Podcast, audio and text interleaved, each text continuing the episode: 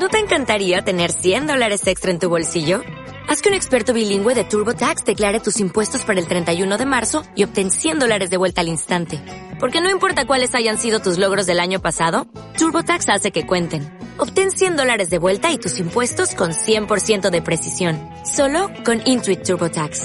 Debes declarar para el 31 de marzo. Crédito solo aplicable al costo de la presentación federal con TurboTax Full Service. Oferta sujeta a cambios o cancelación en cualquier momento.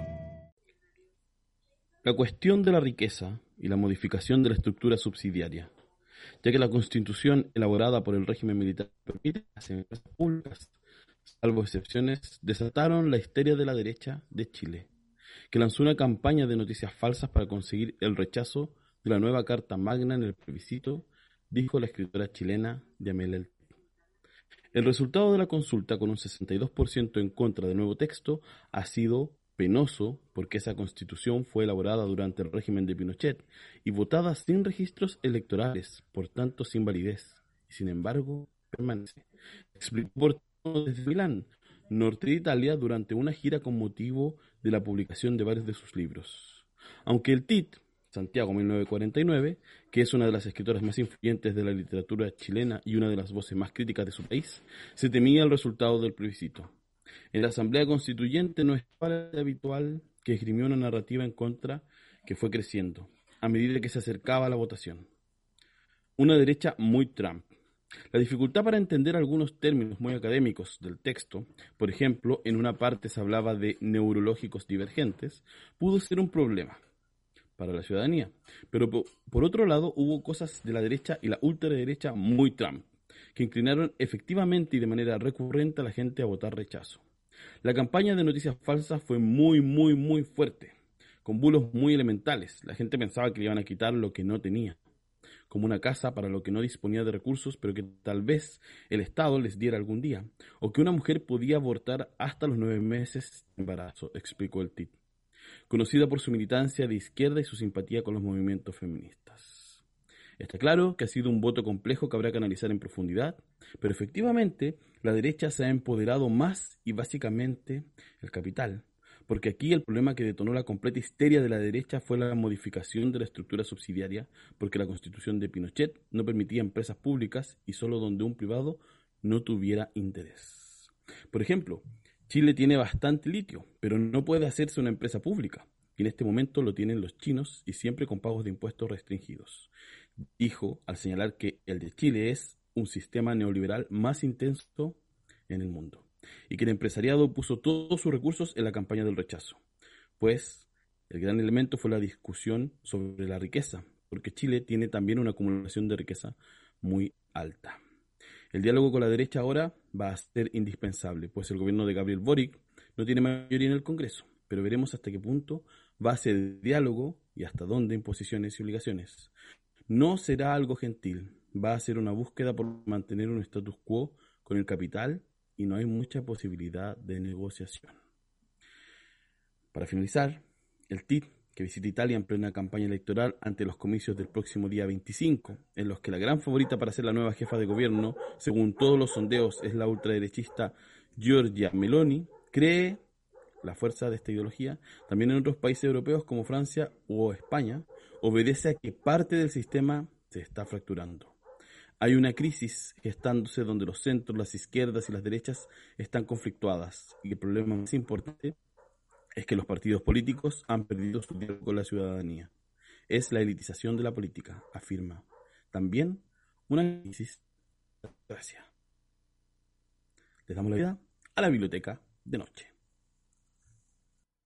Cae el anochecer sobre los techos del mundo y nos armamos de libros, tacitas y lectura combativa. Encendemos el neón para abrir un día más la biblioteca de noche.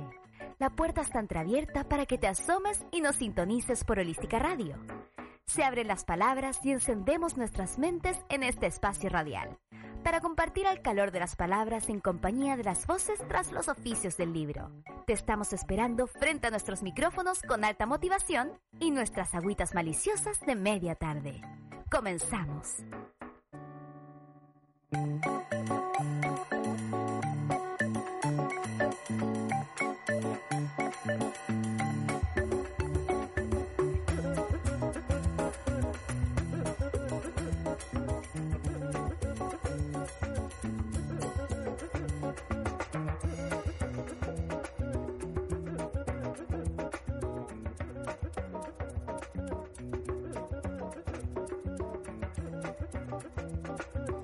Hola, hola. Ya estamos de vuelta en esta atribu el yo iniciar este capítulo de la biblioteca de noche. Agradecemos a todas las personas que nos acompañan hoy. Les cuento que lo que escuchaban recién era una entrevista que le hicieron a Diamela Eltit, escritora chilena, para preguntarle sobre la situación de nuestro país. Ya a un poquito más de una semana del plebiscito, hoy día 12 de septiembre, luego de un 11 bastante intenso. Y por supuesto, bueno, hoy hablaremos sobre, en esta ramada literaria, como le pusimos al capítulo, sobre literatura nacional. Haremos un recorrido desde diferentes ángulos y también tendremos una conversación bien distendida con la Cata. Que no sé si ya estará en pantalla la Cata. Si ahí Martín me confirma por Hola, Seba, sí, aquí estoy. ¿Qué tal? Bien, bien. Oye, Cata, ¿cómo te ha ido? Bien, aquí estamos. Eh, estoy con unos problemas con el computador, así que perdón si se escucha un ruido extraño, como de fondo. Yo al menos escucho como un pitido todo el rato. así que bueno, espero que no, no, se escucha nada. no sea problema para el programa, pero bueno, está medio. Está, raro todo, pero ya. Pero bueno, igual ahí vamos a ir. Eh, esa es la definición de nuestro país actualmente. Está raro todo. Eso es como. un gran concepto. Oye, eh, te invito a que vayamos a la para luego, esta vez, ¿cierto? Nosotros dedicarnos a hablar de literatura chilena de manera bien relajada, así tal cual como que una ojalá con una chichita, no, no tengo chichita, pero bueno, de manera relajada y distendida. Vamos con que vemos el reino de Camila Moreno.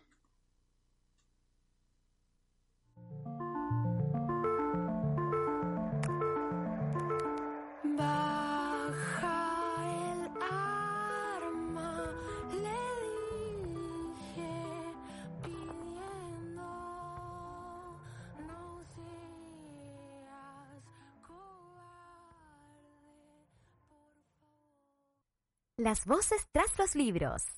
Llegó visita. Justo volvimos ahí. Ah, pisamos toda la. toda nuestra cortina. Sí, toda la cortina, toda la, visita. No llegó una visita, pues. Hoy día no tuvimos visita. Sí, hubo un cambio en la solo en la biblioteca. Estamos solo en la biblioteca y por es que es semana de, bueno, para las personas que nos están escuchando ahora, nos están escuchando después, Estamos iniciando la semana previa a las fiestas patrias en Chile. Las fiestas patrias, además que hay un día extra, un feriado, entonces es una semana muy extraña después, después de dos semanas muy extrañas, porque estuvo la semana previa al plebiscito, post plebiscito y mm, la semana de eh, la conmemoración del golpe. Y ahora esta semana, mira, todo, todo, votación, conmemoración, tristeza eh, por la situación del golpe y ahora fiesta. ¿Esquizofrénico Chile? Sí. Muy esquizofrénico. todo raro, como decíamos recién. No, sí, oye, y que heavy pensar que estuvo ahí en la biblioteca de noche siempre firme junto al pueblo, eh, apareciendo todos esos momentos, como acompañando en todos esos estados de ánimo tan extraños. Sí, increíble, hay como un registro ahí histórico de lo que se vive en los programas. Oye, Cata, esta vez yo te quiero invitar a que nos autopresentemos. Seguro hay alguien que no nos conoce, hablamos en algún momento, está recién descubriendo este programa. Entonces te voy a hacer la pregunta que le hacemos a todas las invitadas y los invitados. Y luego yo, yo las responderé. ¿Quién es Cata? Cuéntanos quién eres, a qué te dedicas y tus obsesiones actuales. Oye, eh, paréntesis, eh, estoy muy feliz porque se, acabó el ruido de mi computador de repente, ojalá que no vuelva, la que duremos Bien, dale, dale, vamos, vamos. Oasis de, silencio computacional. Eh, bueno, yo eh, creo que me he presentado como un montón de veces en el programa, pero bueno, nunca está de más por si se unen nuevos auditores, auditoras. bueno, yo soy Catalina Lamas, conduzco este programa hace yo creo que como desde, serán dos años, años más o menos. Em, soy editora, eh, también, bueno, hago este tipo de cosas más relacionadas con, la promoción de la lectura, eh, las que me considero un aprendiz igual. Em, ¿Y qué más puedo decir de mí? Eh, mis obsesiones actuales. Em, no sé, ¿cuáles serían mis obsesiones actuales? Encuentro que soy de obsesiones más bien constantes, más que de ir cambiando. Em, pero bueno, eh, todo el mundo sabe, o sea, en cuanto a literatura, me encanta, bueno, la literatura argentina, la ficción, la no ficción. Eh, y, en cuanto a la escritura, que es algo que tímidamente también he ido como desarrollando o a lo que me quiero ir acercando, como buena, buena persona que estudió literatura, siempre todos escribimos en parte.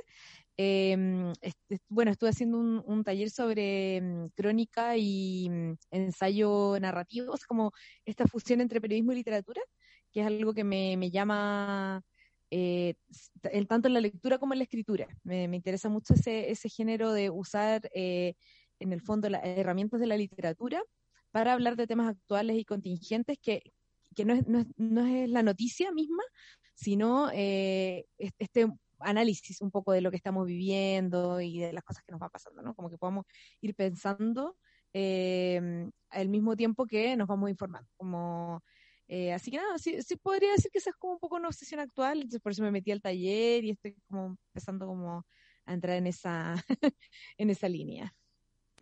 Oye, pero te faltó decir con quién hiciste el taller también, no es con cualquier persona. Ah, Sí, sí, sí, verdad que tú como, me encanta porque estoy dateado, es como que te hablaban desde la muela.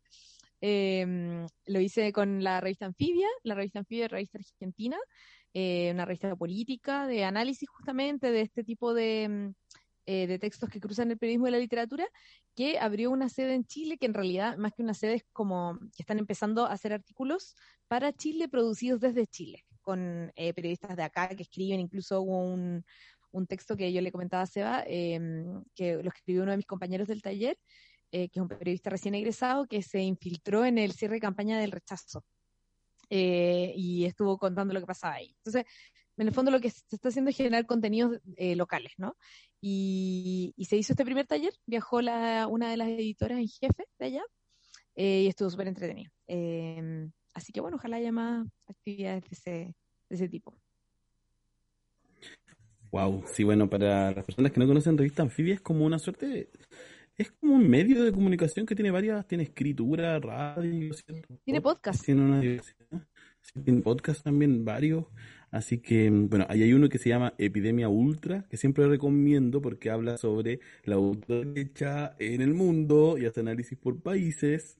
Eh, estaba hace mucho rato, hace más de un año. Así que, sí, tienen, por si alguien no se enteró, tienen sobre la pandemia, sobre feminismo, sí. sobre nueva tecnología, eh, y tienen gente muy seca, han hecho eh, talleres de periodismo performático, eh, de, de, todo como la, las nuevas cosas las que está yendo el periodismo, han hecho, eh, por ejemplo, ahora estos como reportajes, pero en formato de historias de Instagram, por ejemplo.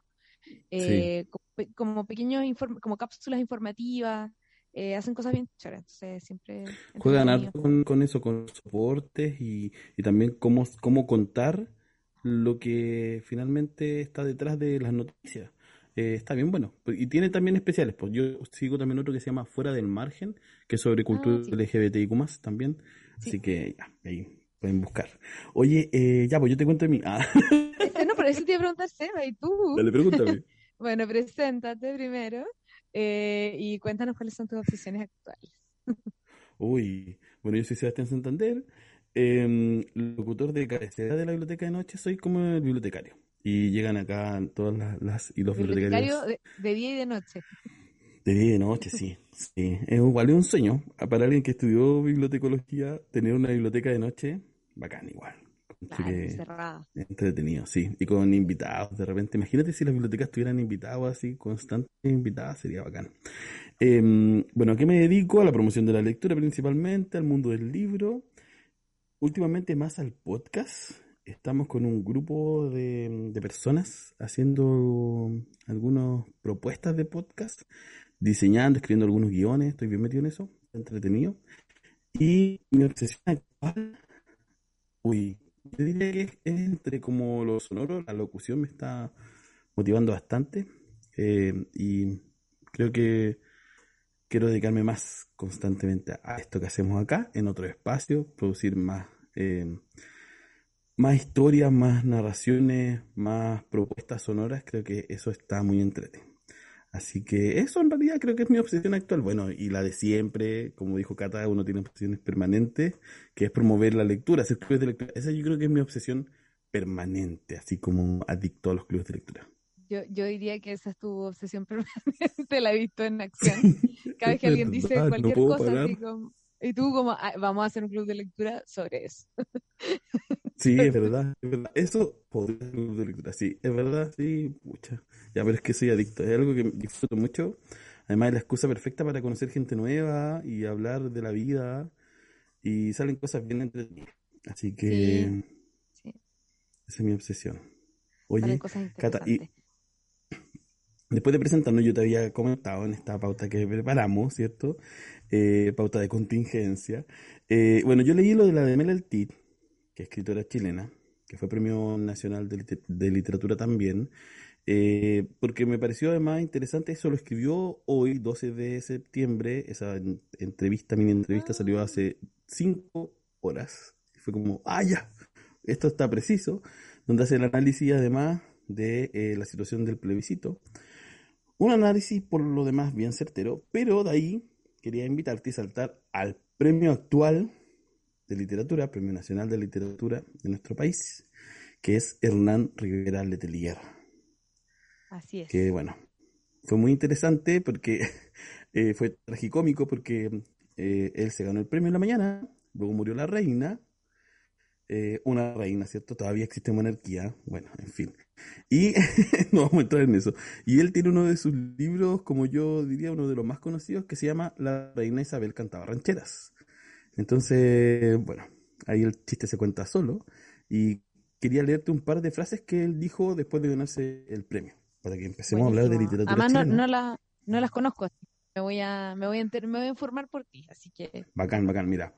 Eh, la saqué, bueno, de un, de un sitio web de la Universidad de Chile. Dice, a ver, de aquí. Eh, acá, dice, Estoy contentísimo, señaló al conocer la noticia vía Zoom desde el Ministerio de las Culturas, luego de tomar la determinación a favor del escritor oriundo de la ciudad de Talca. Pero antofagastino por sus largos años en el norte del país donde se crió.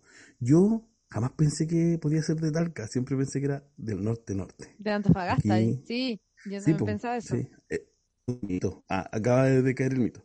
De hecho, hasta los 11 años de edad vivió en las oficinas salitreras Algorta para luego pasar a las de María Elena y Pedro de Valdivia.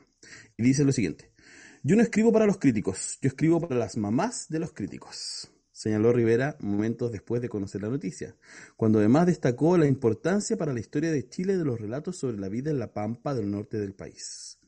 Yo empecé del cero absoluto, no tenía por dónde llegar, pero creo que la constancia, la perseverancia fueron fundamentales. Yo siempre he dicho que puede que el artista nace y no se hace, pero la obra se hace, no nace, señaló. Por eso hizo un llamado, y con estas dos frases termino, dice, hizo un llamado a todos que tienen una sensibilidad artística, tienen que trabajarla, cultivarla, sacarse la cresta en pos de esa sensibilidad, de ese don, de ese talento, como quieran. En ese sentido, y con esto cierro, Rivera agregó que yo nunca tiré la toalla. Hay gente que se cree que los autodidactas escriben por la gracia divina. No, el autodidacta tiene que estudiar más y leer más que cualquier académico para poder llegar a hacer algo en las letras. Eso dijo Rivera Letelier. Me, me gustan varias cosas eh, que quiero así como apuntar. Bueno, lo de la literatura como un trabajo, como dejar de, de, creer que es casi un acto mágico que llega a la musa y te ilumina y tienes que escribir en ese momento porque finalmente a uno se le van ocurriendo las ideas mientras escribe, ¿no? Como que eso, y, y es una pega como cualquier otra escribir y, y por lo tanto también debe ser recibir un pago justo, un y todas esas cosas. Eso me parece súper bien. Eh, y eh, hay una, una, frase, también dijo Rivera Letelier, no sé si en ese mismo discurso o en otro, en el, creo que no, creo que es una frase que recuperaron de, alguna entrevista antigua, en el que él hablaba de em, la importancia de eh, contar em, o situar las historias en Chile, en lugares de Chile, con personajes típicos chilenos, em, porque eh, siempre está esta idea de que nosotros leemos clásicos que fueron producidos en otros eh, países, en otros contextos, y lo más bien los asumimos. Eh, entonces, ¿por qué no podrían en otros países también leer textos con referencias chilenas, ¿cierto? Como, y, y, también la importancia de la representación, ¿no? Como de que efectivamente un niño de Antofagasta pueda leer una historia que ocurre en una salitrera, en una mina, eh, como, ¿cierto? Que, que, no, que no todo transcurra en, en, grandes ciudades o en Santiago o en, o en urbes del mundo. Así que me, me, parece muy bien ese rescate que hace él, creo que es súper valorable de parte de su obra. Sí, y sin duda ha dotado de esos imaginarios por décadas, porque escribe hace bastante tiempo en la Rivera sí. Letelier, y yo diría que varias generaciones, las últimas generaciones, por lo menos 15 años, 20 años, han leído eh, muchas veces en el colegio quizás sus obras y además es de una literatura como él, yo creo que hay, hay ese guiño que hace, que escribe para la mamá de los críticos, porque es una literatura sencilla, es una literatura que permite que podamos de una u otra forma entrar en un texto sin una exigencia, sino que uno puede fluir. Y son historias súper sí. agradables a pesar de que tienen claro oscuro. Totalmente, pero claro, efectivamente son lecturas que, de hecho, Henry Letelier es un autor que yo recomendaría a alguien que está empezando quizás a leer literatura. Podría perfectamente uh -huh. entrar. Eh, y, y, de hecho, también se hicieron unas obras de teatro que eran, no sé si infantiles o bueno, para todo público, que estaban eh, basadas en, su, en sus novelas. Yo creo que sí, tiene como mucho material es, es, interesante, me parece, me parece que el premio está adecuado. Sí, sí. Yo quiero, bueno, ahora retomar lo que tú nos, por interno, la Cata me comenta que hay un comentario en YouTube. Aprovecho de recordar que pueden comentar en YouTube, ¿cierto? Lo que quieran. Estamos hoy día hablando de literatura chilena así, de manera abierta, así que pueden opinar desde sus propias experiencias y también, voy a decir el número, pueden mandar audios al más 569 75 11 18 52. Dale, Cata, cuéntanos qué dice. No, no, te, te quería decir gente. que, claro, que nos manden unos mensajes como que nos hubieran tirado como un papel por debajo de la puerta, algo así. sí. Bueno, llegó un mensaje bueno, de... ¿Mm? Eso, dale. Dale nomás. Nos llegó un mensaje de Cuerdápolis que nos dice, bacán una biblioteca de noche, onda 24-7. que Sería sí, hermoso. de hecho, hay biblioteca en el mundo, Chile no creo que exista, pero hay biblioteca en el mundo que están abiertas 24-7 a cualquier hora del día puedes estar en la biblioteca escribiendo, estudiando, leyendo. Exacto, sí. Bueno, aquí en la generalidad, hasta las 5 de la tarde quizás. Hay algunas que sí se escapan de la norma, pero bueno, sí, sería hermoso tener un permanente para habitar. Oye, y ¿a qué más dice? Hay una obra de El Fantasista y por supuesto de la Reina, sí, tiene esas obras, tiene además eh, otro texto que también es medio conocido, se lleva al teatro, que es La contadora de películas. Tiene sí, Mi la nombre es películas sí, la vi espectacular. Teatro cinema, sí. Sí. Exacto, tiene, tiene una, una obra bien interesante. Yo siempre recomiendo Mi nombre es Mala Rosa y además lo leemos en el Club de Literatura, lo leíamos, lo leemos en algún momento, lo leeremos después quizás, eh, porque habla sobre lo LGBT, habla sobre un amor LGBT ahí en ese libro y es interesante porque no es un autor que escriba de lo LGBT, pero incluye a todos los personajes posibles dentro del imaginario de la Pampa, mm. los que existen. Y claro. existen también personas gay, trans, y está bueno ya eso. eso bien. ¿Y lo han leído? Ponte tú en el, no, en el club armario, en alguno de los clubes. Sí, pues en el de armario lo leímos. Mi nombre es Ah, en el de armario. Ah, perfecto. Sí, en ese mismo, en el de diversidad sexual. Y mira, sabéis que justo ahora vamos a partir en Valpo, quizás voy a llevármelo de sugerencia, a ver si se animan a leerlo ahí, porque sí. esta vez vamos a elegir con las personas que leer. Cuando parta la primera sesión, ahí vamos a decidir ah, dónde nos vamos. A veces hay que escuchar la voz del pueblo. Voy a llevar esa. Oye, Como diría el Puma. Tata, eh, bueno, aparte, y pensando en hablar de literatura chilena, yo había notado en la pauta eh, algunas categorías por las cuales se divide la literatura chilena. Y ¿Seba? Ya, parece que se, se cayó Seba. Así que mientras vuelve, bueno, eh, contarles que estamos, bueno, en este programa que es un especial de literatura chilena, eh, que el Seba le llamó una ramada.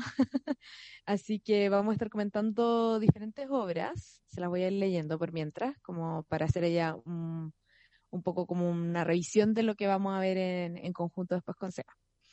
Eh, vamos a ver algunos autores eh, por los que quisimos hacer una cronología, ¿cierto? O sea, es decir, hablar de autores del, del ayer y el hoy, eh, como Diamela Altit, Raúl Zurita, Pedro Lemebel, Carmen Berenguer, Roberto Bolaño, Isabel Allende, Nona Fernández, Lina Meruane, María José Ferrada, Paula Lavaca, Hernán Rivera Letelier, que bueno, ya lo mencionamos, y Cintia Rimsky. Y también queríamos pasar eh, un poco por lo poético, por los poetas, pero no tanto hablar de, los poetas que, ya todo el mundo conoce, eh, los más típicos, sino también eh, abordar autores como Rosa Betty Muñoz, Roxana Miranda, Víctor Hernández, Daniela Catrileo, David Añir, entre otros. Ahora ya volvió Seba, así que lo dejo continuar con lo que estaba. Sí, Oye, ¿en qué estaba ahí? Yo seguí hablando, dije, ya voy a hablar así, el, show tiene que continuar hasta que. Ah, seguiste hablando caído. para, para, para nadie. sí, me enteré después que me caí y dije, ya sigo hablando total. Puede que ah, esté saliendo todavía. ya, yo estaba mencionando algunos de los autores que, mm, de los que vamos a mencionar, los de la cronología, los poetas y todo eso. Ah, dale, bacán. Ya, pues yo quería partir primero como lo, cuando decidimos eh, por contingencia además hablar de literatura chilena, lo primero que pensé fue en cómo, desde dónde agarrar la literatura chilena, ¿cierto? Desde dónde lo tomábamos. Entonces definí eh, algunas categorías. La primera, que yo diría que es la más clásica, es las edades de lectura. Siempre se divide, ¿cierto?, por la edad del lector o la lectora, que es lo que se va a leer. Siempre actualmente, antes no era así. Ahora es mucho más rígido. Hay libros para niños y niñas, libros para jóvenes. Eh, yo creo que cuando nosotros estudiamos, Cata, en la enseñanza media, los libros eran libros. No había una... Un, por supuesto leímos papelucho, que es como más eh, para el niño, pero eh, uno podía acceder quizá a otra literatura, no estaba tan segmentada. Entonces, primero quería traer eso, ¿cierto? Como en categoría la edad y problematizar la edad. Luego están las décadas, también es otra forma de ordenar en la biblioteca las eh, literaturas. Y em, podríamos hablar de la literatura chilena de los 80, de dictadura, de predictadura, de principios del siglo XIX o la escritura de los hijos de la dictadura, que por supuesto hay muchas décadas relacionadas con eso, porque es algo que sigue afectando a nuestro país. Entonces, eh, por supuesto que esa es una forma también de dividirlo. Los tres géneros, poesía, cuento, novela, los géneros, sí, ensayos. Y otra que yo creo que es más reciente son los marcadores identitarios. Literatura LGBT, literatura escrita por mujeres, que no es lo mismo siempre que literatura feminista, o sea, otro otra marcador identitario, literatura de pueblos originarios, ¿cierto? Y creo que eso es bien interesante porque nos permite situarnos frente a la literatura, en este caso la literatura chilena, para ver desde dónde eh, y, a dónde ponemos el ojo. En este caso, yo te quería invitar, Cata, a una suerte de cronología. ¿Por qué puse, y la pauta lo dice tal cual, dice una, en realidad me falta nada, debería decir una cronología, no es la cronología, ¿sí? No es la cronología oficial, es algo, sí, una propuesta. Yo aquí me armé humildemente una pequeña cronología porque es mucho lo que hay. Y literatura chilena se escribe eh, bastante, yo diría, desde, sobre todo desde principios del siglo XX. Eh, Además hay varios grupos de escritores sobre todo escritores hombres, ¿cierto? Están los 10, la Mandrágora, que finalmente se dedican a, producir en colectivo, pero eh, después con el tiempo, por supuesto, aparecen muchos más. Entonces, desde ahí la literatura es bien prolífica en nuestro país. Es más, Chile tiene dos premios Nobel, al igual que Japón. Y Japón también es, Japón es milenario. ¿cierto? Entonces también creo que, es interesante eh, ver un poquito de historia eh, con estos pequeños datos que les entrego sobre literatura chilena. Y desde ahí, como mi idea siempre, y algo que me gusta hacer, es hablar de literatura chilena contemporánea, me salté, por supuesto, a los Pablos Nerudas, a las Gabrielas Mistrales, porque se habla siempre de, esos autores. y... justo cuando te caíste estaba diciendo eso, que la selección que hiciste precisamente eran autores em, más actuales y no tan conocidos, justamente para darlo a conocer. Y ahora sí, volví, suspenso, porque por supuesto esto es una biblioteca de noche, que un suspenso a lo que vamos contando. Sí, bueno, ahí eh, iba entonces en esta cronología y ahora me lanzo un poquito y para que vayamos conversando, ¿qué sabes tú de estos autores? Si los conocías o no, eh, si te gustan alguno de ellos, si se te ocurre también, Cata, a ti otro, otra, mientras estamos hablando. Y quería partir por la mismísima de Melaltit, que la leí al principio. Tuve la suerte de que me hiciera clases de literatura y es una persona impresionante en cuanto a sus conocimientos literarios, a su postura, además, tiene una postura física, una performance, que seguro ella es muy consciente de ello.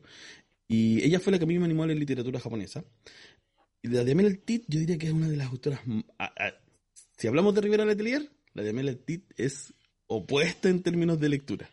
Es compleja, es eh, profunda, es pantanosa muchas veces. Eh, ella escribió varios de sus libros en dictadura, Lumpérica, libros que hablan sobre habitar espacios como, eh, por ejemplo, eh, Jamás el Fuego Nunca, que habla de una casa donde dos personas viven post dictadura, ¿cierto? Y lo que sufren después de eso. Fuerzas Especiales, que habla de cómo, literal, las Fuerzas Especiales, la policía, ataca constantemente espacios como los blocos, departamentos de poblaciones que son mucho más eh, empobrecidas, ¿cierto? Y ella siempre habla desde una crítica social, pero con un lenguaje bien complejo. Yo no sé qué opinas tú de ella, ¿te gusta, no te gusta que hay leído de ella, Cata? Sí, o sea, antes de, hablar de la de Mel Altit, quería mm, decirte que, bueno, sobre las clasificaciones que tú propusiste, que son, claro, maneras de, entender o de enseñar la literatura o de, o de ponerla en un, en el fondo de, ordenar eh, las ideas justamente, em, o la historia de la literatura.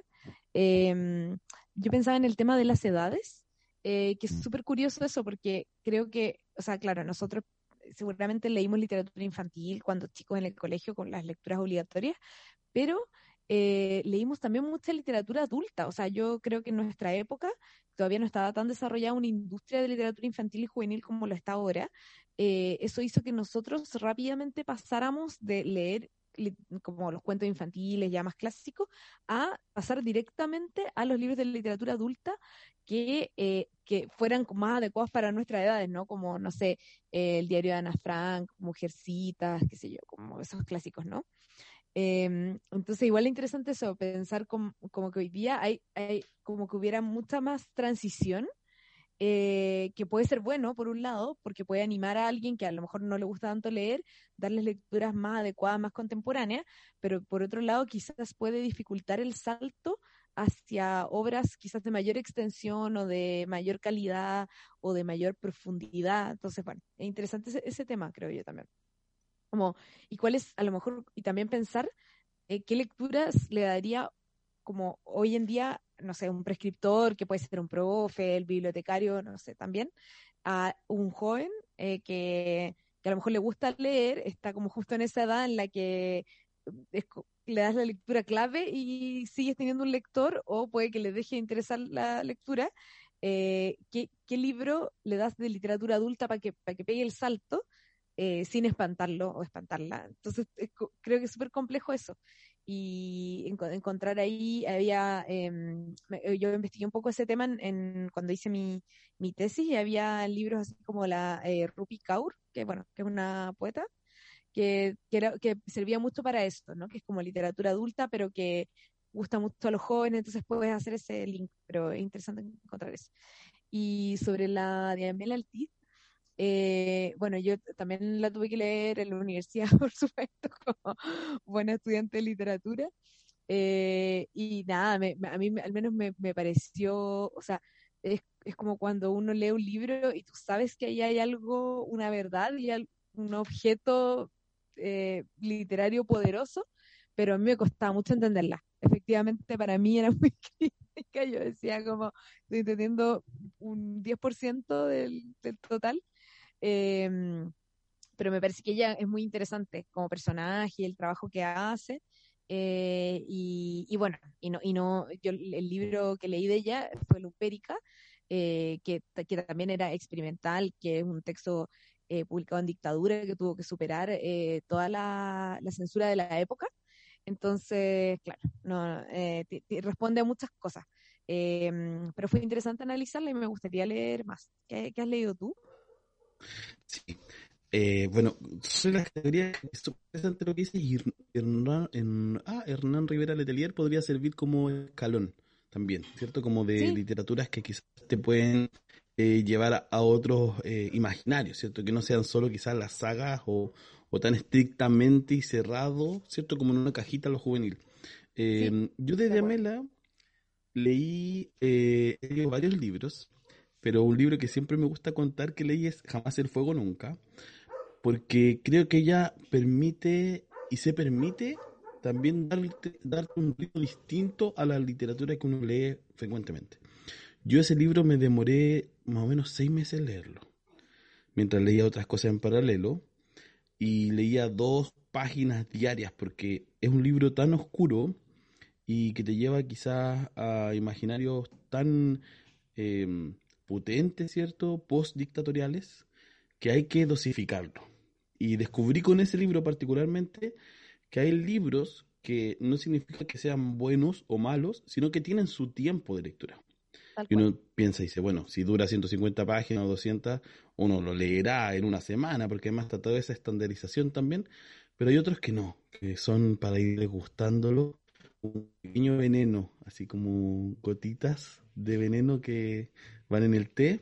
Y ese creo que fue una experiencia muy, muy bonita de, poder terminarlo. Y eh, tiene otros que son muy extraños. Me gustaría recomendar, si alguien quiere empezar a leer a Diamel el Tit o leerla y decir, ah, esto es Fuerzas Especiales, es el libro. Mm, También es oscuro, pero creo que es mucho más sencillo en su lenguaje Creo que ahí logró algo muy, muy interesante. Y tiene libros como Los Trabajadores de la Muerte, Vaca Sagrada, habla del trabajo, habla de la violencia en las calles, habla de la sociedad. Yo creo que si escribiera más sencillo, o si le dijera a Hernán Rivera Letelier, oye, podía escribir estas ideas tú, quizás llegarían mucho más. Sí, bajarían y podríamos comprender mucho más la sociedad en que vivimos, porque creo que hace un análisis bien potente la Yamela sobre eso. Y, Totalmente. Sí. Y bueno, bueno, y junto a ella están, y te doy el pase porque también hay otros comentarios en el YouTube. Junto a ella también, como en esta, eh, en esta cronología, en los 80, ¿cierto? Están otros autores que, que sobrevivieron, lucharon, se quedaron por, porque pudieron también, a pesar de todo, ¿sí? No pudieron cómodamente, sino que a pesar de todo, con el esfuerzo de estar acá en el país en dictadura, eh, como Raúl Zurita, como Pedro Lemebel, Carmen Berenguer, entrevistamos hace una semana a Soledad Fariña, eh, también tú entrevistaste a Elvira Hernández hace más de un año, ¿cierto? Son personas que han estado escribiendo los dolores de la dictadura en dictadura. Cuando hablamos con Boris de 1985 de Soledad Fariña hace unos capítulos atrás, ella nos contaba que eh, lo que escribió en ese libro fue un año después del caso de Gollados, o sea, fue ahí mismo, ¿cachai? Entonces, creo que una literatura que por lo mismo es oscura, es dolorosa, pero también eh, se nota como la, el, poder de... Y me gusta por eso, me gusta siempre recomendarlo. Dale, Cata, los comentarios, ¿no? Sí, sí, quería leer el comentario de, Vivi, de Viviana Maturana, que bueno, nos saluda y nos cuenta. Yo me leí la Divina Comedia en sexto básico. La bibliotecaria me dijo que algún día entendería todo. Para mí fue tremenda película. Lo mismo me pasó con el Apocalipsis. 12 eh, años en escuela católica y eso es lo que más recuerdo. Em, bueno, mandarle un, gran saludo, un gran cariño a, Vivi. Y, sabes que esto que ella está diciendo, creo que se vincula con algo que estás diciendo también tú, Seba, sobre que mm, a veces uno, sobre todo como lector más joven, y bueno, también pasa de, adulto, eh, uno no entiende todo lo que estás leyendo, ¿cierto? O sea, puedes disfrutar un libro, pero no entiendes todo. De hecho, a mí me pasó, por ejemplo, con Rayuela, que la leí como a los 14 o 15, eh, porque mi hermano, que era mayor que yo, se le habían dado a leer en el colegio y entonces el libro apareció en mi casa. Yo un poco estaba como, siempre como a la espera como de que apareciera un nuevo libro en mi casa para leérmelo.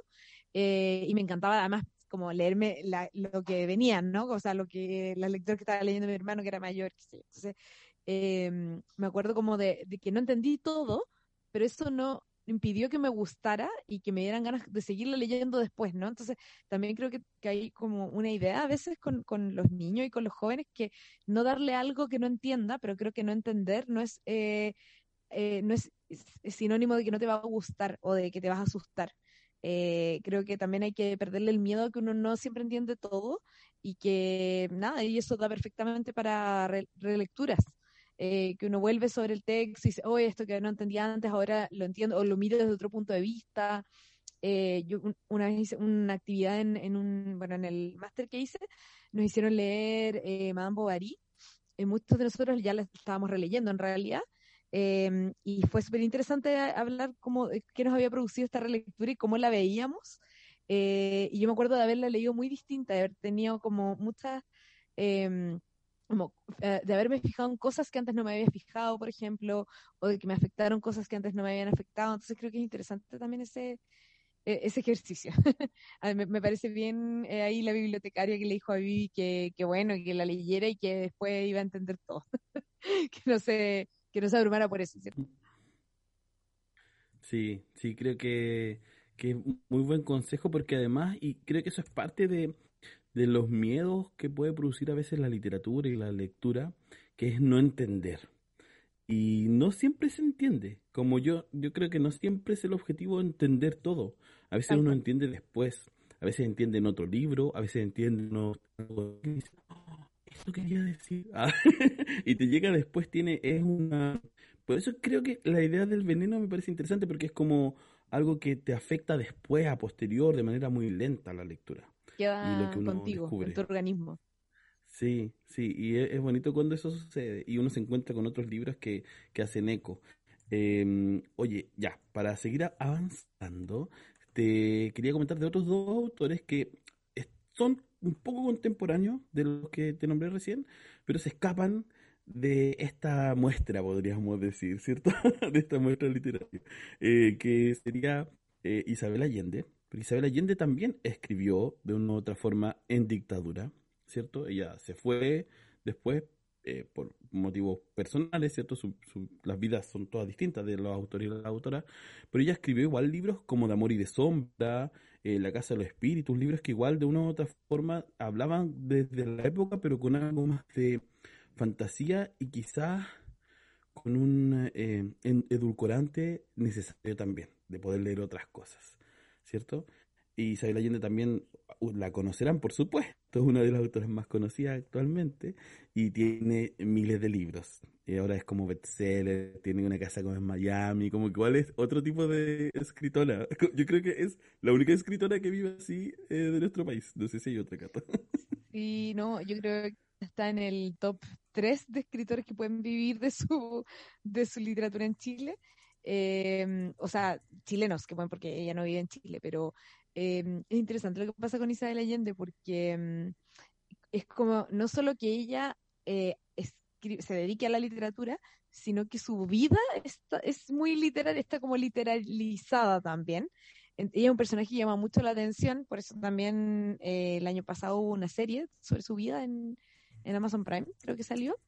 Eh, y estaba mi mamá y como todas las señoras de esa época, así, la serie de Isabel Allende. Y, y bueno, llega a su público em, y, y, creo que también e, ella es una persona que, que eh, así como Hernán Rivera Letelier, reivindica el trabajo de la literatura, ella se lo toma como un trabajo. Eh, que a mí me parece importante eso, ¿cierto? Porque creo creo que hay que bajar como esta expectativa que uno tiene del escritor como casi como un iluminado, un artista intocable, eh, porque finalmente esa, esa postura, y yo como trabajo desde la edición, entonces veo como el otro lado, el lado B, esa postura dificulta trabajar con los textos y los textos tienen que ser trabajados para llegar a, su mejor versión, lo que implica hacer cambios, tener humildad, saber que uno está trabajando con un otro, que en este caso puede ser un editor, un corrector, yo, eh, incluso un traductor. Em, así que en ese sentido yo, como igual rescato hay cosas de, del personaje. Sí, es que además como Hernán Rivera Letería son autores que permiten llegar rápidamente a las personas, se masifican, y eso es súper mm. bueno, eh, independientemente eh, los temas que aborden, ¿cierto? Porque además es una buena escritura, no, no es una, una escritura que uno pensaría que quizás em, tiene otra calidad o, quizás lo hicieron apurado, ¿cierto? Porque por supuesto querían sacarlo rápido. Eh, eh, que salgan rápido los libros, porque los dos publican como casi todos los años libros, no significa que no existe un trabajo, como tú dijiste, disciplinado de escritura. Y creo que estaba viendo a, los autores y autoras que puse y la mayoría son así. Como que creo que no, no hay autor o autora chilena que, no tenga esa disciplina, ese trabajo, ese esfuerzo, porque no hay otra también. No hay otra opción de ser escritor o escritora en, Chile. Sí, y, y, creo que Isabel Allende también en la, bueno, yo la tuve que leer incluso en el colegio, o sea, hasta así de masificada. Me acuerdo que me tocó leer de Amor y de Sombra, y me llamó mucho la atención también, eh, creo que son textos que ayudan, eh, por ejemplo, de Amor y Sombra y La Casa del Espíritu, que ayudan desde la literatura también a acercarse a la historia de Chile, ¿cierto? Porque ella aborda, bueno, el tema de los detenidos desaparecidos, el golpe, eh, y, y claro, creo que sus textos cumplen esta doble función, como de tratar el tema literariamente, eh, pero también te están informando de cosas. O sea, también yo, yo creo que fueron como los primeros acercamientos que yo tuve, así como a detalles. Evidentemente yo sabía que había un golpe de Estado, una dictadura, pero, pero así como los detalles cronológicos, históricos, creo que lo como accedí por la obra de ella y después, claro, ya uno va investigando y luego en historia también ya es parte de los contenidos, pero creo que es una buena manera de, de acercarse a, a los hechos históricos también. Sí, en este caso, en nuestro pasado recientísimo. Exacto, y, creo que varios y la mayoría de, de los autores y autores eh, también tienen un poco ese, ese sello de una u otra forma. Eh, con su propio estilo, hablan de partes de nuestra historia. Y eso creo que, que, es bien interesante. Bueno, el otro que saqué también de, esta, de este grupo, eh, para ir ya acercándonos y avanzando un poquito más rápido, es Roberto Bolaño. El conocido Roberto Bolaño, también un nombre que, que suena, quizás no es a, pasa a, veces con algunos autores que uno lo conoce y dice, ah, pero Roberto Bolaño, no siempre significa que se leyó, ¿cierto? Uno lo ha escuchado, he nombrado. Y Roberto Bolaño eh, fue migrante fuera de Chile, él vivió en México, vivió en España, él tiene un cuento muy interesante que habla de unos detectives, que, que es un hecho real, que en Concepción, creo que Los Ángeles, lo llevan detenido en dictadura, él tenía 17 años más o menos, eh, y eh, los que lo llevan detenido son compañeros de colegio de él. Entonces, como, tiene la suerte de que lo dejen salir y después de eso, después de ese choque, ¿cierto? De estar en la cárcel, creo que estuvo un día, no sé, algo así, eh, decide irse.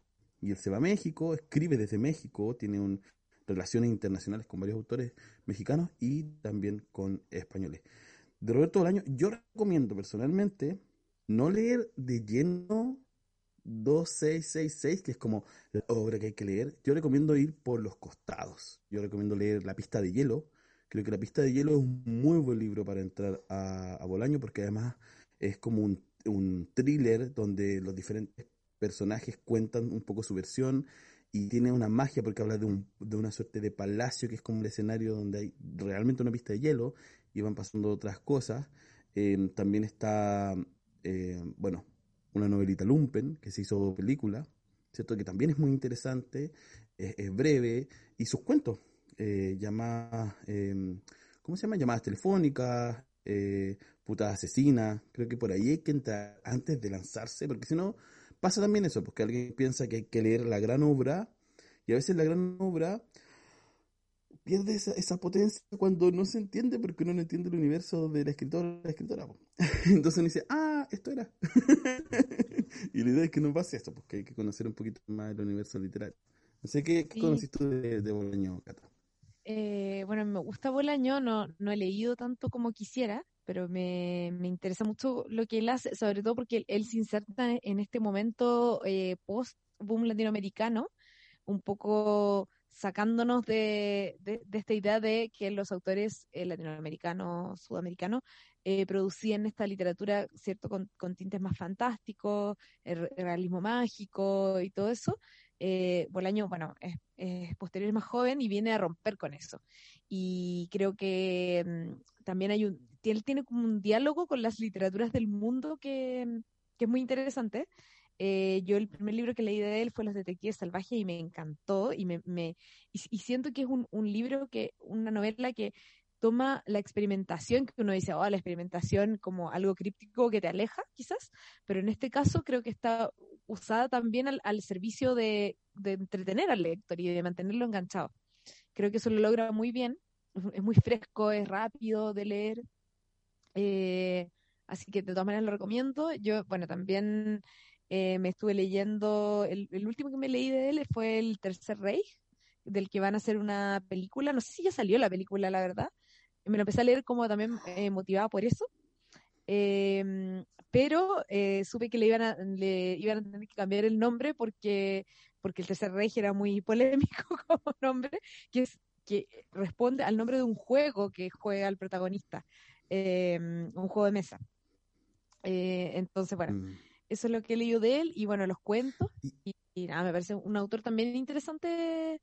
Eh, no sé si para partir, pero sí, si a uno le interesa como seguir ahondando en la literatura chilena, de todas maneras, lo recomendaría.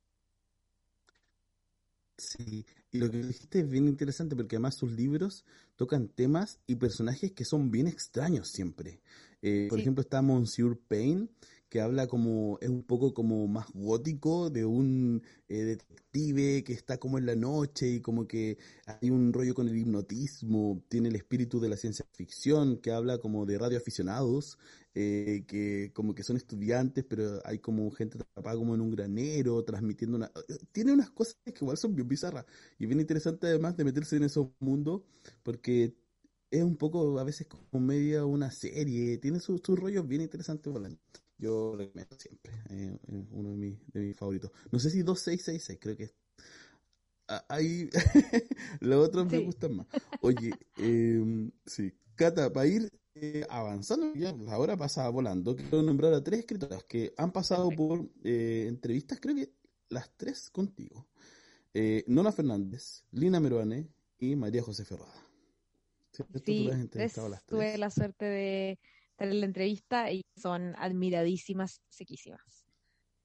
Muy fácil. Sí, son impresionantes. Sí, brevemente, mira, la nona, tú ya que la conocemos, nosotros tenemos, les cuento que en Bibliotank tenemos un grupo de WhatsApp que se llama Nona Verso, que es como el grupo de fanáticos de Nona. Como que somos fan, hay gente que está ahí en el grupo porque nos gusta mucho y nos compartimos noticias, así como, oye, habló Nona, y ya como una noticia. Eh, nona Fernández, eh, su literatura en general es narrativa y escribe también, eh, por supuesto, sobre eh, la dictadura. ella particularmente lo toma muy eh, de manera mm, concreta y explícita sus temas. Siempre son de eso. es muy interesante lo que propone y además muchas de sus obras las ha hecho teatro, entonces también es bueno ir a verlas. Lina Medvane tiene un tema como con el cuerpo. Todas sus textos hablan del cuerpo, del ojo, eh, hablan de lo que está pasando eh, como por detrás del cuerpo, ¿cierto? Lo que las sensaciones, es muy interesante, pero además la línea Meruane tiene un texto que yo diría que se escapa de esa línea, que es Volverse Palestina, que habla sobre su herencia y su relación, su descubrimiento de que su familia es de Palestina. Entonces, cuenta un poco esa, ruta. Entonces también es muy interesante. Y la María José Ferrada, para cerrar con esta triada de mujeres potentes, eh, hace cuentos infantiles y después que se consideran infantiles. Ella lo ha dicho, como que siempre les dicen que son de niños, pero ella escribe, escribe. Y se les considera así porque son sencillos, pero, pero eh, se han catalogado así. Tiene libros eh, de poesía ilustrados y ahora hace poco está sacando novelas, como Cramp y como El hombre del cartel, que que entrevistar Catay a la María José Ferrada sobre ese libro. Sí, eh, amadísima el nombre del cartel y, también los infantiles que claro, como bien decías tú, eh, son esas son categorizaciones más, más, bien de la industria o del ámbito de la venta. Eh, es poesía que la puede disfrutar cualquier persona, tiene unos libros ilustrados maravillosos, así que de todas maneras invitar a, descubrirla y a las otras dos ya hay que decir, genias. Sí. Así que nada, bueno, no sé cómo estamos de tiempo ya para entrar ahí o si ya recibimos a David. Por, cerrar, solo decir que está eh, Idioma Secreto, creo que se llama uno de sus cuentos de poesía, eh, Los Niños. el, el, el, idioma, secreto, de las, palabras, creo que es. Lenguaje secreto de las palabras. Sí, algo así. Eso, sí. Eh, tiene también Los Niños, que habla sobre eh, experiencias de niños en dictadura. Ese también es muy interesante, como que toma ese tema. Kevin, ese, ella tomó eh, casos de niños asesinados en dictadura y hizo un poema para cada niño. Es precioso y es súper potente. Es precioso. Sí, hay que, hay que tenerlo si alguna vez lo ves. Lo ven. Yo nombrar, brevemente, solo los voy a nombrar. La Paula y la Vaca, que ya la entrevistamos, pueden ahí buscarla porque está. Eh, a la Cintia Rimsky, que escribe ensayo y no la hemos entrevistado y la vamos a entrevistar pronto, seguro. Ahí nos vamos a tomar con ella. Sí. Rosa Betty Muñoz, ahora me voy por la poesía. Brevemente, Rosa Betty Muñoz, Roxana Miranda Rupailaf, que la entrevistamos, Héctor Hernández Montesinos, Daniela Catrileo, David Añiñir. Yo, de- yo debo decir que la, la poesía más contemporánea es mucho más de pueblos originarios, sobre todo mapuche. Aparece más, se publica más, es un tema que se ha eh, profundizado y está bueno. Eso quería decir, Cata. No sé si quería agregar algo para irnos a la canción y esperar a David después de la canción. No, nada, no. Eh, decir que me parece genial la, selección para ir conociendo más y adentrándonos un poco más en estos autores. Eh, algunos ya, ya conocidos porque les damos esta otra mirada y otros que están por conocer. Así que buenísimo. Dámonos a la canción. Vamos a la canción Noche Noche de Mariel Mariel.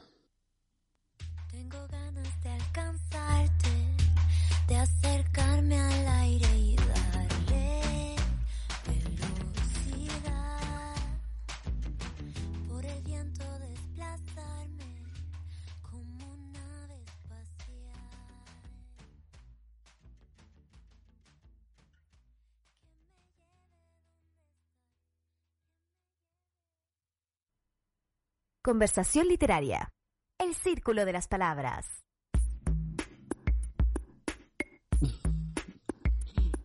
Ya.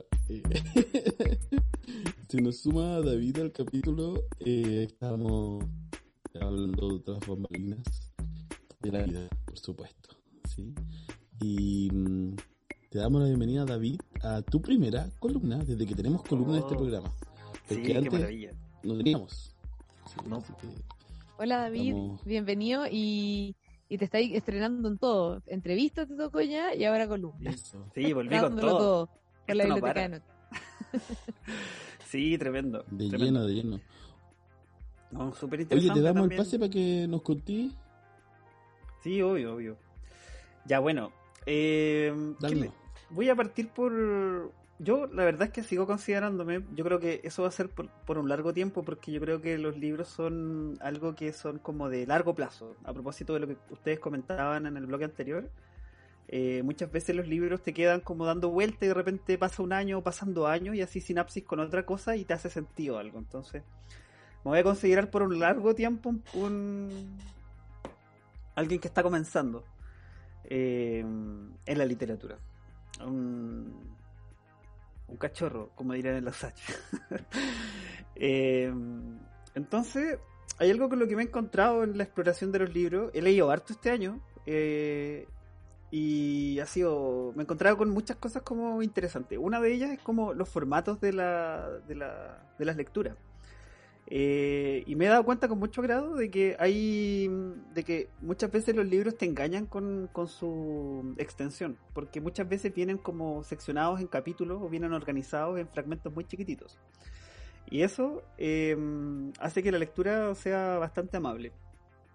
Eh, por ejemplo el bueno el formato del cuento específicamente. Me puse a leer las mil y una noches este libro de cuentos así como de Aladino eh, ya, y dije, ya, bacán, ya lo voy a tomar y todo. Y me di cuenta que cada, capi- cada, cada cuento duraba como una página, o una página y media.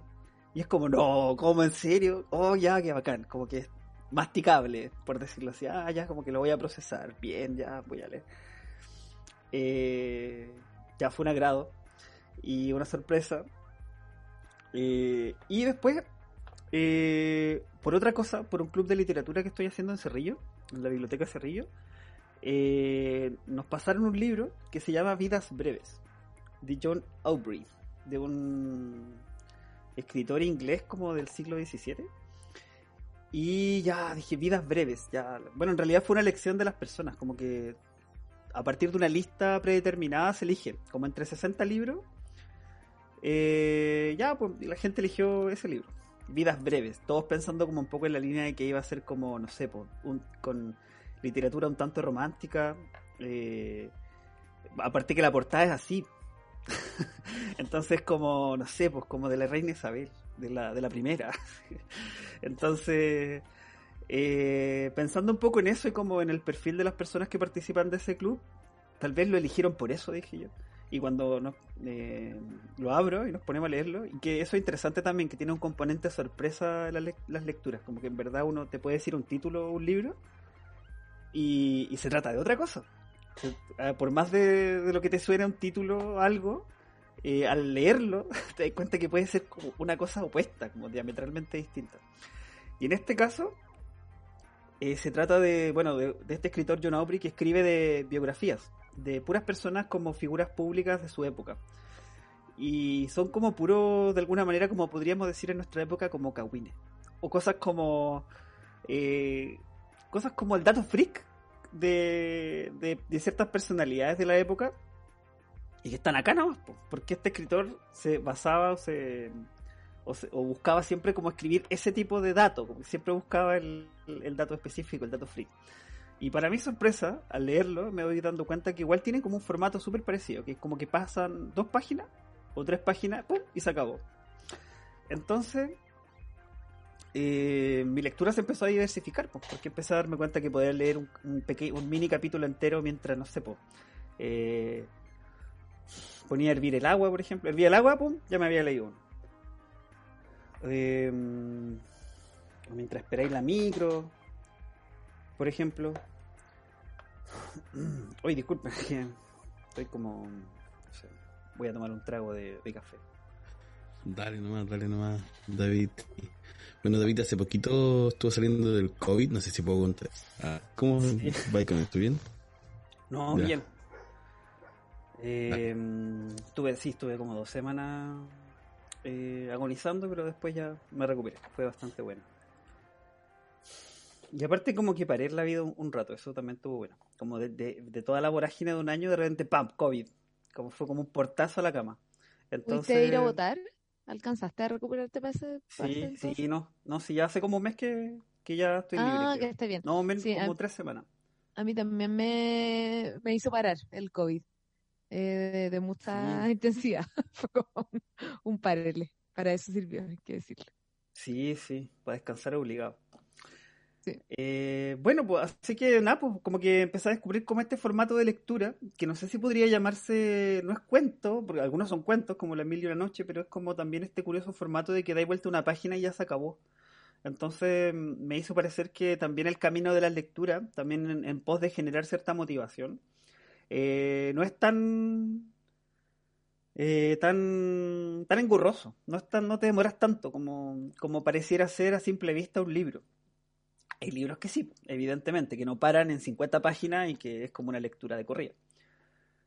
Mm, pero esto, esto, esto es como, esto, estas pausas, como, creo que hacen como de la vida, como de acompañarte en la lectura en tu vida cotidiana, algo bastante agradable, como eh, mientras espera a alguien, no sé, como que tampoco en la línea de sacarle como el, provecho para tener una vida más eficiente y le un capítulo en 30 segundos, como las historias de YouTube o de Instagram. Eh, pero sí fue, es como, me ha parecido interesante, como que me ha permitido acercarme mucho más a la lectura con mucha más, más fluidez. Eh, ah, y otro, otro libro que quería mencionar es de un, es de un cura italiano, se llama Don Bosco, una biografía nueva, de, a propósito de educación, educación como el siglo XIX, cuando recién empezaban a aparecer como atisbos de, de formatos de escuelas más populares o, escuelas como de, poder diversificar la experiencia escolar para todo el mundo, porque en ese tiempo solamente algunas personas iban a la escuela, unas pocas, el resto trabajaba. Eh, entonces ya dije, esta línea educativa voy a ponerme a leer y los capítulos duran como, no sé, una página. Como... Son como, por ejemplo, esto. Es como, empieza acá, termina acá y después empieza otra cosa. Entonces, como, ah, como que, no sé, creo que este formato de lectura me ha, me ha sorprendido, me ha gustado, me ha permitido acercarme mucho más. Así que sigo, sigo entrando, sigo caminando a, en la literatura, aprendiendo lo más que pueda, por supuesto.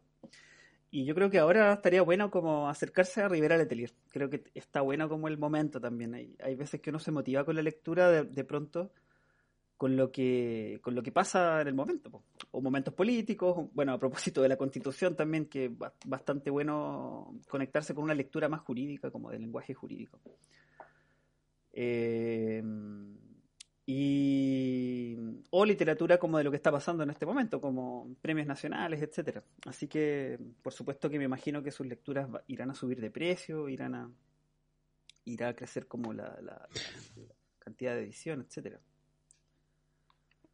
Siempre sucede, David, y empezar ya a aportar a lo que tú nos traes, sucede con los premios y con los fallecimientos de los escritores y las escritoras que se sacan como colecciones, así como toda la obra del autor, una edición de lujo y juegan con eso las editoriales, creo que son momentos de pic de venta, como que vuelven a aparecer un poco, aunque Rivera Letelier nunca desapareció, pero pero creo que son oportunidades editoriales. Ahí quizás Cata también nos podría aportar al respecto. No sé qué opina de eso.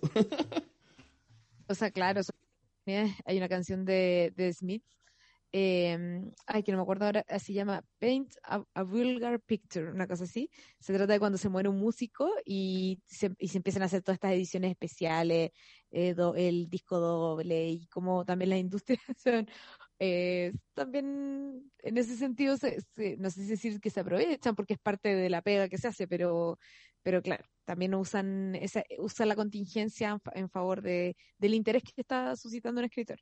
Ahora igual, eh, es- Claro. eso, o sea, de que va a subir de precio, va a subir de precio, todo, todos los libros van a subir de precio porque todo hace tiempo, sí, sí, sí, porque hay crisis del papel, entonces es como el mercado que está no, no en un muy buen momento, esa es la verdad. Pero Sí. bueno, Es más lo que podríamos, perdón Cata, solo decir que lo que podríamos aportarle a la gente, y te doy la palabra al tiro Cata, que compre ahora libros, porque van a Oh. subir, yo creo, ¿no? Oh, Es, es- es un buen mensaje, sí, van a subir, es verdad. Em, no, y sobre lo que comentaba David, que me pareció súper interesante, lo de los formatos, eh, pensé do- dos cosas. Una, eh, me acordaba todo el rato de, de historias de cronopios y famas de Julio Cortázar, que no sé si lo han leído, pero que también son historias así muy cortitas y divertidas en general, em, que, que también se pasan muy rápido, entonces uno no tiene esa sensación como de estar leyendo algo tan pesado y vas avanzando eh, que creo que es algo súper motivante, lo que hay que pensar también cuando uno recomienda una lectura, qué tan rápido se, se avanza y qué tan eh, fácil es involucrarse en lectura a la, a la vida de uno, vidas en las que cada vez Mm. tenemos menos tiempo quizá, eh, y en las que, como en esa frase de Martín Cojan, es muy, todos los elementos de la vida diaria eh, son potenciales distractores para la lectura, porque la lectura es una actividad donde hay que abstraerse de la realidad, no puedes hacer nada más mientras estás leyendo, a lo mejor escuchar Claro. música. Entonces, Como todo es un distractor, la vida social, el celular, las noticias, eh, las redes sociales, entonces eh, creo que está bueno. Y también me hiciste pensar en algo que, mm, que también pasa en la industria editorial que, eh, y, que, y que pasa en la industria porque, porque los escritores están desarrollando de manera distinta su trabajo, que ahora se están publicando cada vez libros más cortos. No sé si se han dado cuenta de eso. Y creo que tiene que ver con que hay menos tiempo para, tanto para el escritor, la escritora para desarrollar su trabajo, su obra, como también eh, menos tiempo para leer o menos tiempo para leer Entonces, todo se tiene que dar en formatos más, más breves también. Interesante ver esto. O sea, yo decía como, no sé, en un futuro, eh, como, no sé, los sociólogos, gente que analice nuestra época, quizás va a notar esas cosas como, oye, desde el año, no sé, 2000 en adelante, la gente empezó a leer como, a lo mejor no es que leyera menos en cantidad, pero sí en formatos más pequeños que igual te dan una sensación de avance, ¿no? Que es distinto leer, no sé, una novela rusa que cuatro novelas cortas que tienen esa misma cantidad de páginas, como uno se siente más productivo también. Igual Mm, es... es lo que sensación de avance. Sí, Claro. sensación de avance. como en capítulos capítulos de Netflix como en Claro. organizar tu- un libro en temporadas Claro, no sé si, si les pasa a ustedes que, por ejemplo, Netflix tiene series generalmente de como de 45 minutos, una hora, y otras cortitas que son como de 24 minutos, y muchas veces la gente te recomienda de las series cortas porque son cortas. Parte, o sea, bueno, porque, porque, porque son buenas, claro pero también te dicen como, no, no, y lo bacán de esta serie es que los capítulos son como de 20 minutos, entonces tenéis un ratito libre y veis una. Eh, es un poco esa idea, ¿no? Como claro los microcuentos también responden a eso. claro Es como la recomendación infantil de tiene imágenes, no es solo texto el libro. Claro, cuando, tiene cuando dibujos. se le dice a los niños, a las niñas como para que no se asusten, tiene dibujos, tanque, como eh, pero es interesante lo que decía la Cata porque yo no lo había visto de esa manera, en términos como de la historia del libro, como que el libro hace no tanto es libro de bolsillo, ¿cierto? Como lo tenemos ahora, eh, pero no me había fijado que también está influyendo ahora ese timing, la velocidad eh, y la productividad en cómo está escrito el libro. Porque claramente ante Ana Karenina era un libro que se leía en esa época porque eh, se necesitaba quizás esos textos más amplios donde uno se pudiera sumergir por más tiempo, no habían tanto, por supuesto, eh, estímulos, pero también ahora, como lo que decía la Cata, ha influido, ha influido en cómo está escrito el formato, el tamaño, el grosor, la, distribución de la página en esto, en, la velocidad del mundo que habitamos. ¡Wow! De hecho, me acuerdo que la semana pasada, cuando tuvimos la entrevista, eh, eh, estábamos con, con el, el editor de libros japoneses. Y él nos hablaba de, que también hacía que los libros tuvieran un tamaño similar al de los mangas para que pudieran almacenarse y pudieran com- como compartir ese tamaño de formato. Para que fueran compatibles con un formato que no necesariamente es literatura, sino que cómic, pero que pudieran confluir en un espacio de mueble. Como partiendo por ahí también. Como... Y de hecho hay un Wow. formato Oye, y- ahora. Ah, perdón, perdón, perdón. Ay, nos cruzamos. Dale, Cata, dale. No, no, iba a decir que hay un, un formato que ahora que se llaman webtoons, que son eh, cómics eh, hechos Amo. para internet, para, bueno, para redes sociales o para internet en general, que son eh, hacia abajo, o sea, es decir, tú vas viendo en tu pantalla una, una caja y vas bajando y ves la otra, o sea, están en como en formato vertical, por así decirlo. eh, que está pensado para eso, también para la inmediatez del consumo de literatura en internet. Sí, yo eh, he leído Webtoon y tengo algunos eh, ilustradores, escritores favoritos de Webtoon. Me gusta, me gusta Caleta. Ay, qué bueno, yo quiero entrar a ese mundo, así que quiero, quiero datos. Recomienda, Podríamos hacer de repente un Sí, programa hay así de una- webtoon, hablar de ese tema. Sí, oye, buena idea ya. pa- pauta, pauta al aire. Ah. Mario Hugo. Pauta al aire, tal cual. Sí. Oye, eh, bueno, acercándonos al cierre de esta sección, igual para alcanzar a, a ver las recomendaciones, también David decía otra cosa sobre, habló de el noche, y también eh, una estrategia también tenía que ver con el tiempo, la de Cherezade en ese libro, ¿cierto? Que era no terminar una historia, no terminar historias Claro. para que pudiera vivir más tiempo. Porque ella es, cap- cap- eh, es em, raptada, ¿cierto? Por un eh, emperador, no sé si era jeque, emperador, no sé el nombre exacto. Como reyes. Y ella decide ir contando la historia, rey- un rey, ¿cierto? Parece, y la idea es que se quede dormido para que ah, tenga un día más de vida. Eh, y por eso se llama Las Mil y una Noches, eh, porque va contando durante todas esas noches y va sobreviviendo. Y van pasando cosas. Ella hace una vida en paralelo y, y con- la van contando brevemente cuando uno avanza en la obra, po, ¿cierto? En, es- en este texto gigante. Sí, buenísimo. Es como que, como Sí. que cada capítulo Oye, podría David, ser, por ejemplo, una serie, un, un capítulo. Cada cuento podría ser un capítulo y al final de cada capítulo vuelven como a su realidad donde están contando el cuento y siguen contando la historia que pasa ahí, la historia del, de la cuentista en este caso. La, la caja china, que le Sí, llaman. está bueno. Historia de dentro de Mm. Sí, sí, es bacán, es bacán. Qué bacán. Oigan, bueno, para eh, cerrar la sección, David, te agradecemos que trajeras esta, este imaginario junto al que también compartimos antes con Cata. Y le voy a pedir a Martín que nos arroje ya la cortina para que cerremos el capítulo. Dale, Martín. Imperdibles. Lo nuevo, lo usado y lo prestado. Ya. Bueno, esta vez, como recomendamos hartos libros, hartas autoras y autores, no traje recomendados literarios. Eh, lo que recomendar son nuestros clubes de lectura, porque la biblioteca de noche es parte de Bibliotank. Y ya partimos con los clubes de lectura de este segundo semestre. Partió el club de literatura japonesa. Estamos leyendo el baile de música de las 18 de eh, Junes 1, se llama así, que está editado por eh, Abducción, que nos acompañó JC eh, el capítulo anterior. Eh, también estamos con el club de poesía, que es los sábados en Palacio Pereira.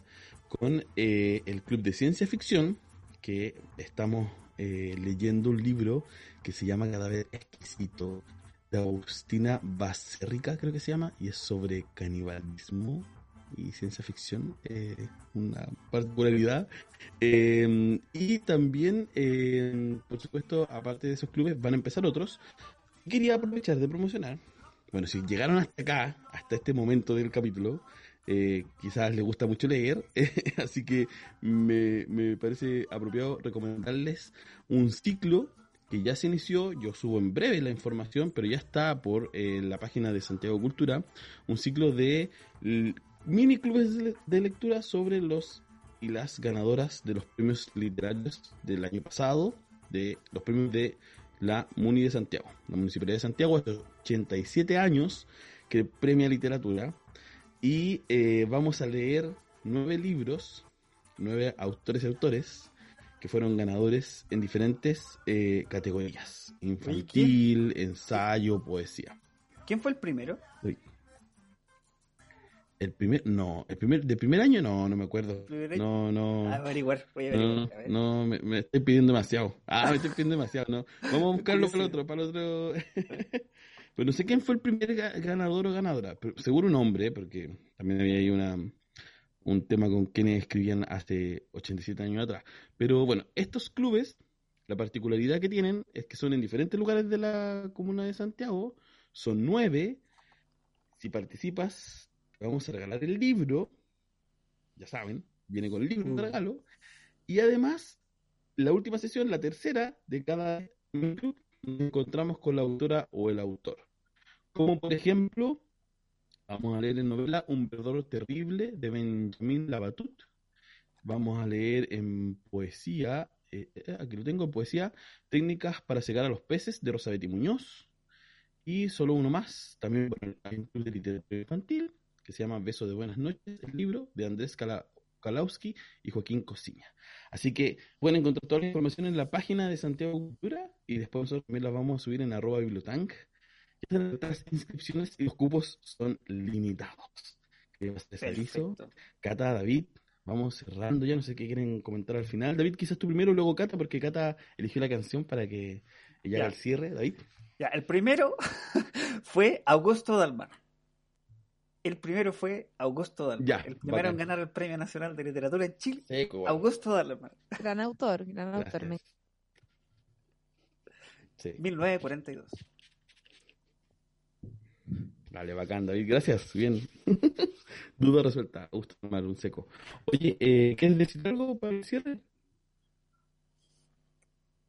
Eh, nada, que, mm, que sigan leyendo, que nos cuenten de aquí a la próxima semana a ver qué, mm, qué nos cuentan, qué, qué novedades tenemos. Vamos a ver, por supuesto, estar eh, atentos, atentas a las noticias de lo que pasa con, con la convención constituyente. Me importa de sobremanera qué va a pasar, porque creo que estos días ¿Qué va a eh, van a determinar lo que va a pasar de aquí a dos años, probablemente. Así que mm, Wow, verdad. también recomendar las noticias sobre este el proceso constituyente, sobre todo ahora, que es como el núcleo de- del el inicio de, este, de esta siguiente etapa. Ay, sí, el reseteo.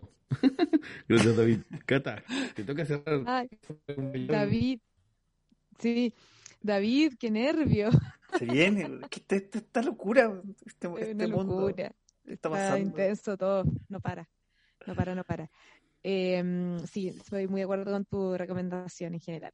Em, y bueno, nada, o sea, yo de ahí desear eh, todos un buen descanso. No voy a decir un, fel- una feliz fiesta padre porque estoy bastante enojada con Chile este pero un buen descanso de todas maneras. Y ya nos veremos a la vuelta de, de este break. Y los dejo con una canción que elegí porque mm, justamente es una canción de un grupo chileno que ya no existe, que es Teleradio Donoso, eh, y la canción se llama La Literatura. Es una canción que escuchábamos mucho en mi época de estudiante de letras. Así que, como nuestro tema es literatura chilena, los dejo con, con ella. Y nos vemos hasta el Nos hasta vemos. dos lunes más. chao, chao. Sí, dos lunes más. Chao. Gracias, Cata. Chao, David. Nos vemos.